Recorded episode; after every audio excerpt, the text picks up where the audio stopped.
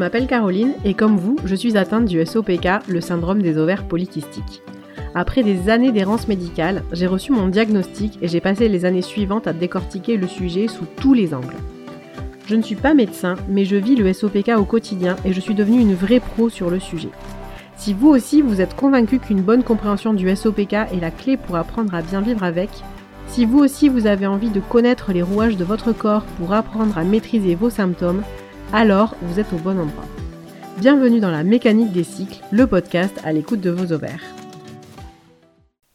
Aujourd'hui, je voulais vous parler de ce qu'on appelle en physiologie du cycle les quatre saignements physiologiques.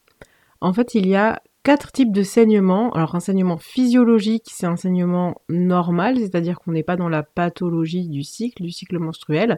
Ce sont bien euh, quatre types de saignements qui arrivent euh, dans les cycles menstruels. Pour certaines d'entre vous, ça doit être déjà un peu un point d'étonnement parce qu'en fait, souvent, on a quand même tendance à penser que le seul saignement qui existe quand on a, à partir du moment où on a des cycles menstruels, ce sont les, règles ou les menstruations. Alors qu'en fait, non, il en existe bien quatre différents, donc les règles en font partie, mais on a aussi le saignement qu'on appelle le saignement de poussée oestrogénique, on a le saignement de nidation et le saignement de privation. Et donc je pensais qu'aujourd'hui c'était intéressant de vous expliquer un peu tout ça, toujours pour amener un petit peu plus de connaissances, euh, surtout pour celles qui essayent d'observer leur cycle et de comprendre ce qui se passe. Ça peut vraiment être euh, intéressant d'avoir ces notions-là en tête, surtout si vous avez des observations qui vous paraissent finalement pas trop correspondre à, à la réalité, ou en tout cas pas la réalité, mais à ce qu'on attend dans un cycle, euh, en tout cas dans l'idée qu'on se fait d'un cycle menstruel très très calibré. Donc le premier saignement physiologique, hein, le plus simple entre guillemets, le plus connu, c'est ce sont les règles ou les menstruations. Donc un saignement qui va arriver environ 11 à 16 jours après une ovulation et en l'absence d'un début de grossesse. Donc ce qui est vraiment intéressant de comprendre, c'est que les règles, c'est vraiment ce saignement qui n'arrive que si on a ovulé.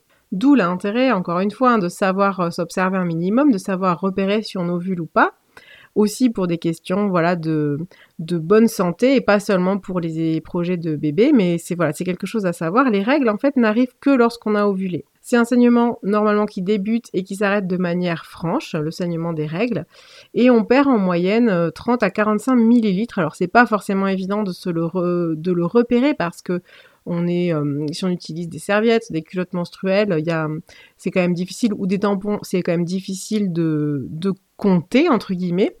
La seule manière de voir un petit peu le, volume sanguin finalement, c'est quand on utilise une coupe menstruelle.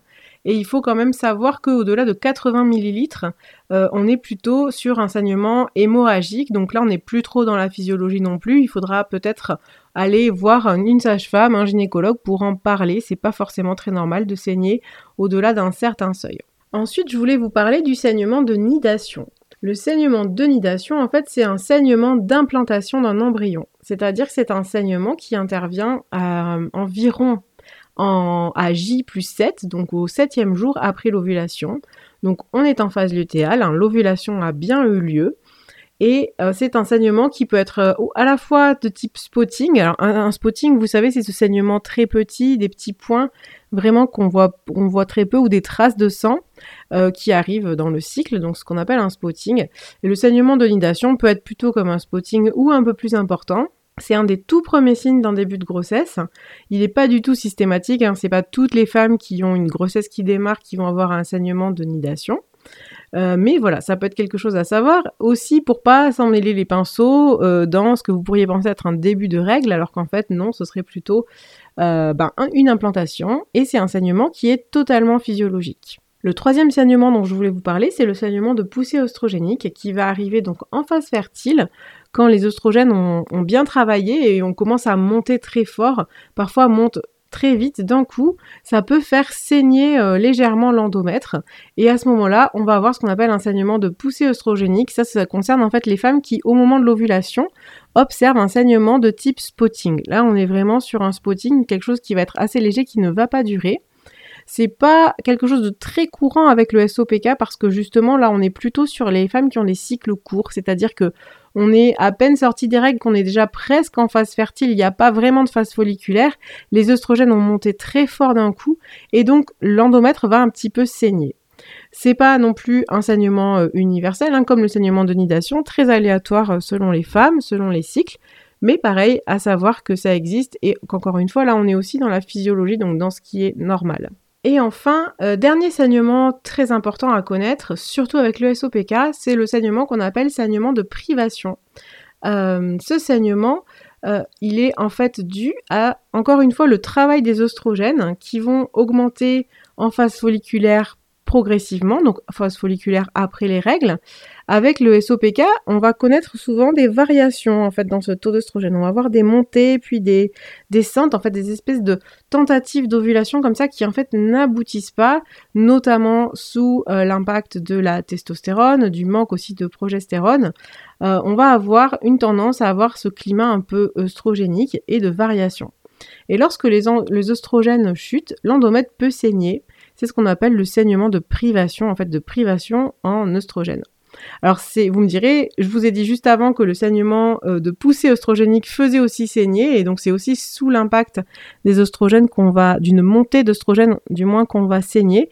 Donc oui, en fait, hein, le, les en fait, la variation des oestrogènes peut faire saigner, et finalement euh, aussi bien une forte poussée que euh, une chute. Ce qui est vraiment compliqué avec le saignement de privation, et là où on est très borderline aussi entre physiologie et pathologie, c'est que avec le SOPK, on va avoir cette tendance comme ça à avoir ces saignements qui vont intervenir de manière plus ou moins régulière, mais qui vont quand même se produire assez souvent puisqu'on est avec le SOPK dans l'idée de cette phase folliculaire qui s'allonge beaucoup et de, du travail des follicules. C'est pour ça aussi qu'on fait des follicules. Ce sont ces follicules qu'on va voir ensuite sur les ovaires. Et on va saigner à intervalles réguliers euh, dans le cycle. Et on peut penser comme ça en fait qu'on a des règles si on saigne de manière assez régulière alors qu'en fait, on a des saignements de privation, puisque donc les règles, c'est bien le saignement qui a lieu après une ovulation. D'où l'intérêt hein, vraiment d'apprendre à observer son cycle aussi pour pouvoir faire la différence et savoir si on a des vraies règles ou si justement on est plutôt dans le saignement de privation vraiment euh, très important. Et alors je vous parle de ces saignements qu'on appelle des saignements physiologiques et effectivement avec dans le cas du SOPK où on va avoir tendance à avoir ce, ce côté très euh, œstrogène, variation des œstrogènes avec des saignements, on n'est plus tout à fait dans la physiologie, hein, puisque de fait, je vous parle du cas du SOPK, ce n'est pas la physiologie, c'est une pathologie. Donc voilà, savoir que ce saignement, effectivement, de, de, privation, en fait, de chute des œstrogènes, il aurait pu aussi arriver de manière ponctuelle à n'importe quelle femme sous l'effet d'un choc, sous l'effet d'une perturbation, quelque chose comme ça qui vient perturber une poussée des oestrogènes et qui fait que pof on saigne alors qu'en fait le corps était plutôt parti pour lancer une ovulation. Ça, c'est la physiologie. Donc, si ça arrive une fois de temps en temps comme ça, parce que vous avez des cycles réguliers, mais voilà, il y a eu une perturbation à un moment, c'est tout à fait possible. Avec le SOPK, encore une fois, on va être dans la répétition de ce phénomène-là pas tout le temps, mais enfin il y a quand même beaucoup de femmes à qui ça arrive.